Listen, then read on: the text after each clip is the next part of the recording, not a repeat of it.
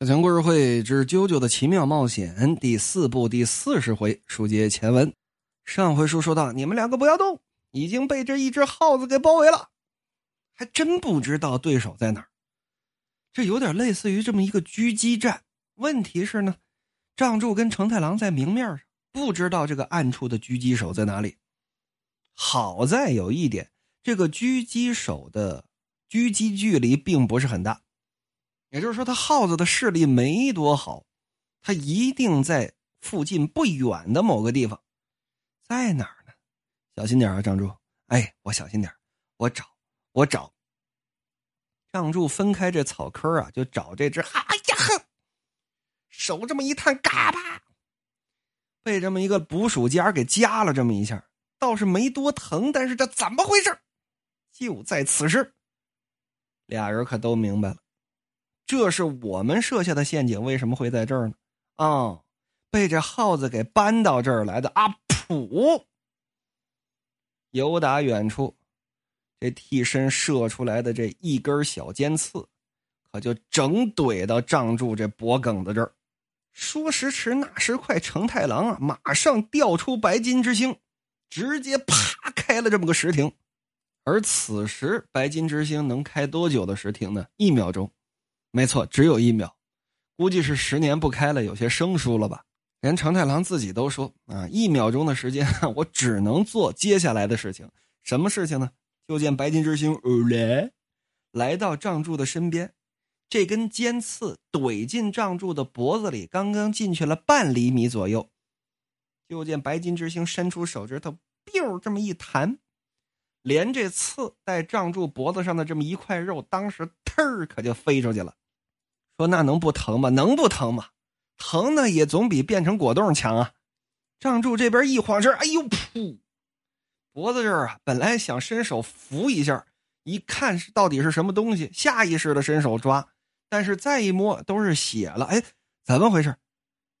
成太郎说：“我开了个石亭啊，我明白了，明白了，我已经反应过来了。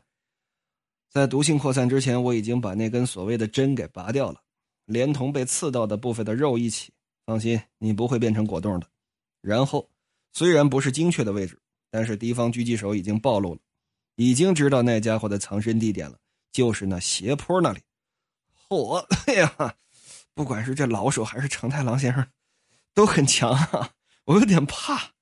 让柱还小小的吐了个槽，说：“这次作战当中，负责装傻的是我吗？啊，平常不都大聪明干这活吗？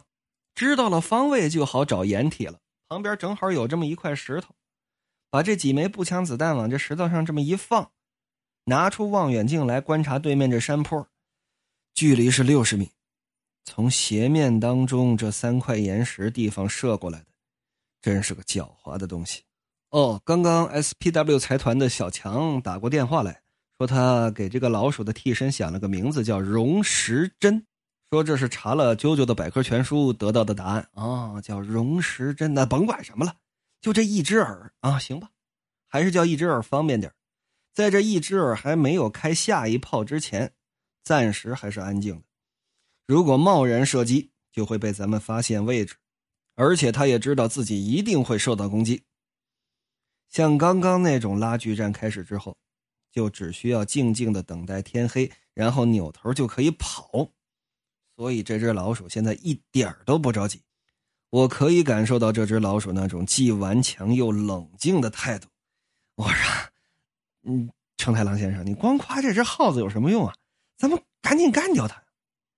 如果咱们不全力以赴，就真的会被一只耳干掉。我可不是说笑，没错来吧，咱们说干就干。噌，就见成太郎站起来了。哎，不是成太郎先生，你要干嘛？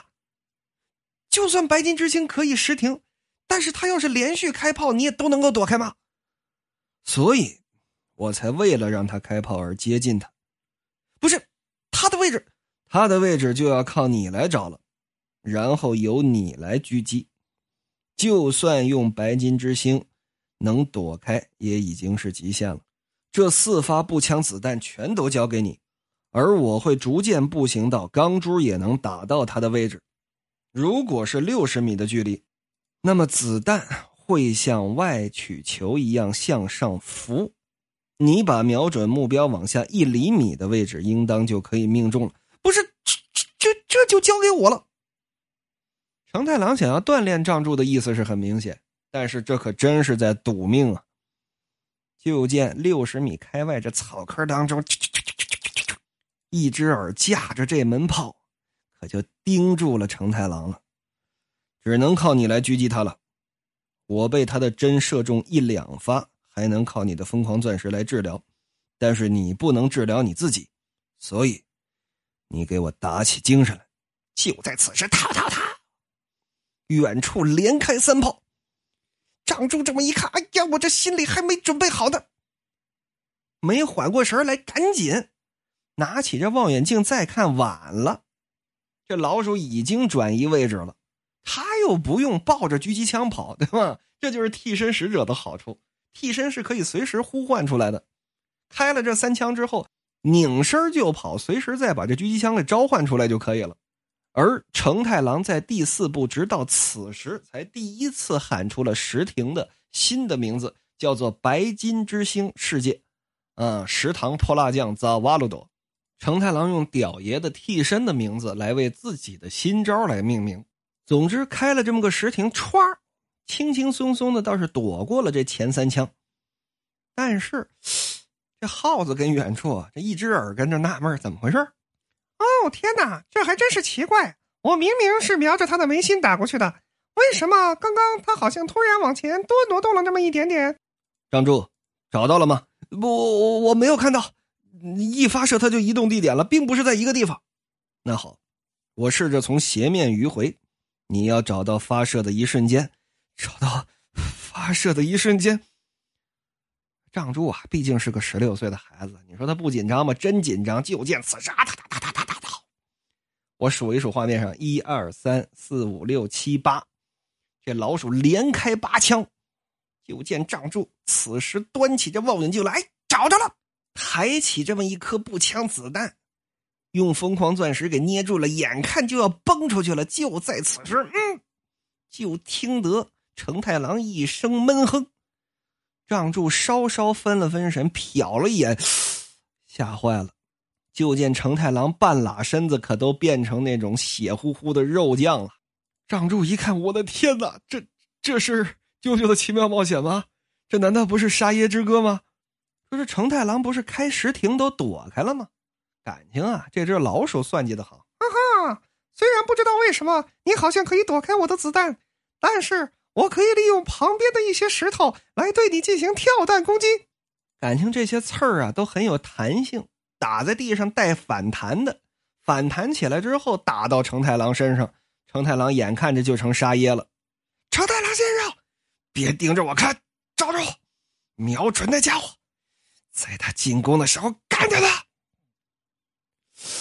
张柱心想：成太郎先生的速度，就算能停止时间，也动不了多少，还有四发子弹，但是机会已经没有了，再磨磨蹭蹭下去就没机会了。就见这一只耳，哈哈，今天你就给我死在这里！哒哒哒哒哒哒哒哒，连开这么十三枪。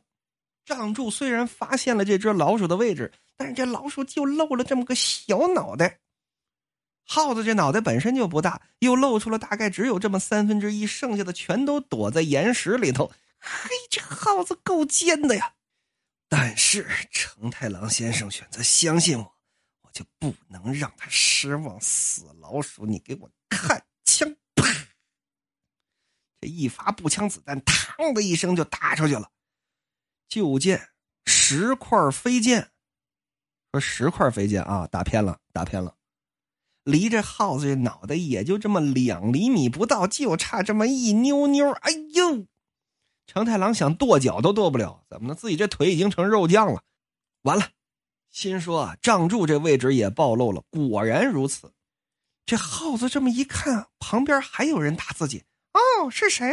还有新的朋友吗？咔，把这炮口这么一卷，拧回身来，可就对着仗柱这方向。用自己的替身荣石针这瞄准镜这么一看，哦，天哪！我中计了！怎么呢？就见镜头当中，这仗柱摆出了个瞄准的架门，旁边真正负责开枪的是疯狂钻石，一只耳啊，一只耳。红海行动没看过吗？嗯，先把帽子往上扔，然后再跑。你这耗子就是耗子，蠢就是蠢。有这么一点风吹草动，马上探头探脑的过来观察。你这不是找死？啪！这一枪，结结实实的，整把这只老鼠给贯穿了。哦，小朋友们，我们下次再见。